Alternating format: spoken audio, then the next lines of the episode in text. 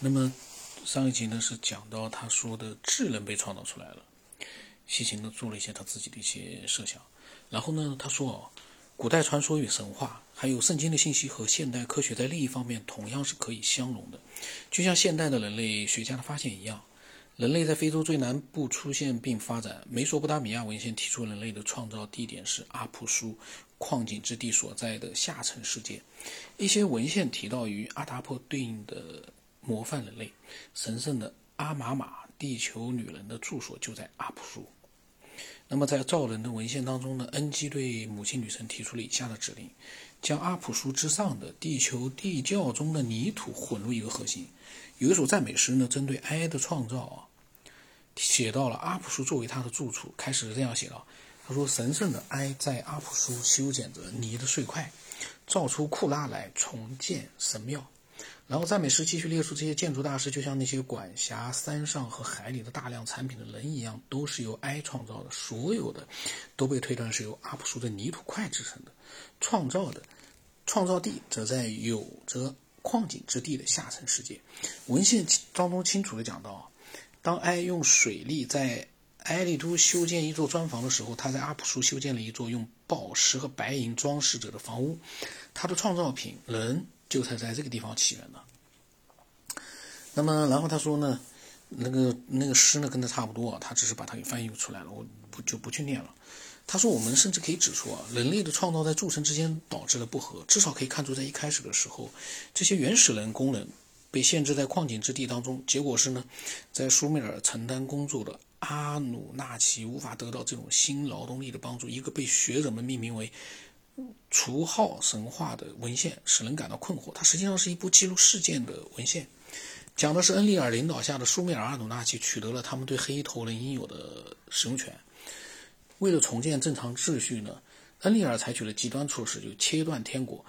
嗯，西行括号里面解释说是第十二个天体的宇宙飞船，切断了这个宇宙飞船和地球之间的联系，并采取了对抗肉源肉体发源地的严格行动。嗯，这个是这样。我看看他古代的那个文献里怎么写啊？他说主做出的事情是适当的，主恩利尔他的决定是不可改变的。非常快的分开了天地的关联，这样被造物才能过来。非常快的分开了天地的关联，他割破了天地纽带，这样被造物才能过来，从肉体发源之地。他说，为了对付嗯除稿和篮子之地，恩利尔制作了一个叫嗯，意思就是一个。意思呢，就是产生能量的斧头的这样的一个非凡武器。这个武器有一个牙齿，就像是一头单角牛，它能够攻击并摧毁高大的城墙。那么在所有的描绘中，它都像一个威力巨大的钻头，装备在一辆推土机造型的车辆上，它压碎它前面的任何东西。他说，这座屋子主要是对主造反，这座屋子不对主顺从。那么。这个武器呢，就前面讲的武器，让它顺于主。那坏的压它压碎，嗯，前面的植物拽走它们的根，拽破扯破这个王冠，然后在他的武器上装备了大地撕裂机。恩利尔开始了进攻。嗯，然后他说呢，主让这个武器开始作用，给了他命令。他像他将大地撕裂机像一个王冠一样放在他头上，并且将他开进肉体发源之地。在洞里的是一个人的头部，在地上人们向恩利尔这里冲过来。他坚定地看着黑头人。值得庆幸的是，他带回了原始人工人，并毫不迟疑地让他们开始工作。那么阿鲁纳奇呢，向他走去，向他举手致敬，用。道文让恩利尔的心情平静。他的要求是黑头人，这些黑头人有初稿给他们拿着。创世当中也表达了亚当是在美索不达米亚的西方的某个地方被创造出来，然后被送到了美索不达米亚东部，在伊甸园里面工作。然后呢，说主耶和华在伊甸园种植了一个果园，在东方他带着亚当把他放入了伊甸园，在里面工作看护他。然后呢，下来呢就是到了第十三章众生的末日，嗯。我在想，这会不会是最后一？我不知道啊。然后呢，西秦说，人类始终相信在史前曾有一段黄金时代，而这种信仰不太可能是基于人类自身的回忆，因为这个时代太遥远了，当时的人类太过原始，而不可能为后代们记录下这些具体的数据信息。如果人类通过某种方式在潜意识当中仍然保留了这个极为遥远的纪元，人类生活在宁静幸福中，这倒很好解释，因为。除此之外，他们不可能知道更多。同样，最先告诉人类那个纪元的故事的，不是更早的人类，而是纳菲利姆人自己。唯一完整记录人类被运输到纳菲嗯美索不达米亚的众神住所这一事件的是圣经当中亚当和夏娃在伊甸园的故事。这个伊甸园里面的故事就不讲了。然后他说呢，虽然有两个极为重要的水果就在面前，这个地球人还是和他们保持距离。主在这一点上似乎并不是太关心人类会试着去吃生命之果，但是呢，人类不会遵守这个禁令，于是悲剧就发生了，就是亚当夏娃吃禁果啊，吃那个禁果，挺有意思的。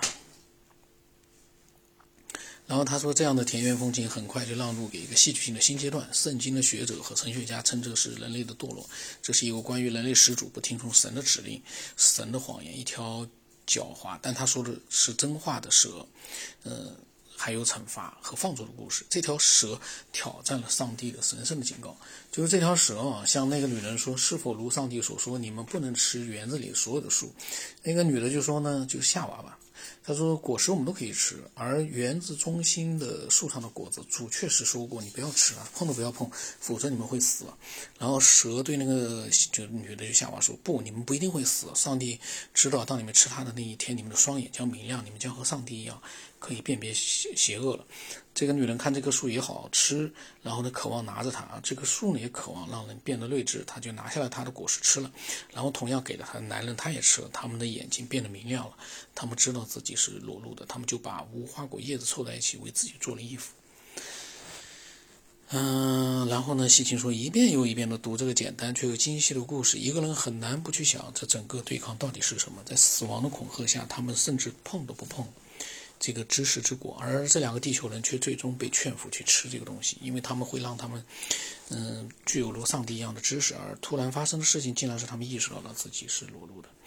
裸露是整个故事的一个重点。圣经故事当中的亚当和夏娃在伊甸园这一段的开头是这样的：他们两个人都是裸体的。亚当和他的伴侣，他们都没有羞害羞，他们就是我们可以明白，细心说。他们尚处于人类发展中的低级阶段，不能称之为完全发展的人类。他们不仅是裸体的，甚至没有意识到这样的裸露是难为情的。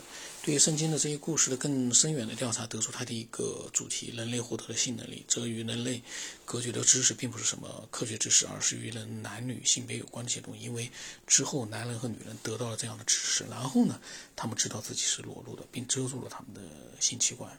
那么圣经在之后的文段呢，证明了。裸露与缺乏知识是有关的，然后呢，又是一段圣经上的东西，然后就是主说：“谁告诉你们是裸露的？难道你们吃了树上的那颗东西吗？叫你们不要吃的，呃，果实。”然后呢，呃，这个原始人工人呢承认这件事，亚当将这件事归咎于他的女伴，而女伴呢就是亚夏娃呢将这件事情归咎于蛇。上帝呢大怒。对蛇和这两个地球人下了诅咒。接着，令人惊讶的是，主耶和华用兽皮为亚当和他的妻子做了衣服，并给他们穿上了。我有个疑问啊，为什么主耶和华要用兽皮给他们做？他们不是神吗？他们不是嗯高等文明吗？难道他们只能做兽皮衣服吗？大家想想，是不是逻辑上不通？就像我们啊。呃，碰到这样情况，跟我们长得一模一样的人，他们是裸体的，而我们穿的衣服，那我们肯定会给他我们所拥有的衣服。你怎么可能？你又不是原始的猎人，你又不是那种，嗯，就是说草地上的猎人，树丛林里的猎人，你做兽皮穿的是上帝可能这个主耶和华肯定是有自己的衣服穿的，那你为什么要给？跟你长得一模一样的两个人，虽然说他们不是神，是两个人，你创造出来，但是你为什么不给他们穿布的衣服，要给他们穿兽皮呢？没法理解。就这个想象，你你要严谨一点的话，我个人觉得哦，就好像没有那么，就可靠度没那么高。但是我估计呢，他好像有点快，这本书不知道还有多少章啊？我估计呢，差不多快。讲完了，嗯，那么最后呢，我觉得西芹可能会有很多总结性的东西，应该是蛮精彩的。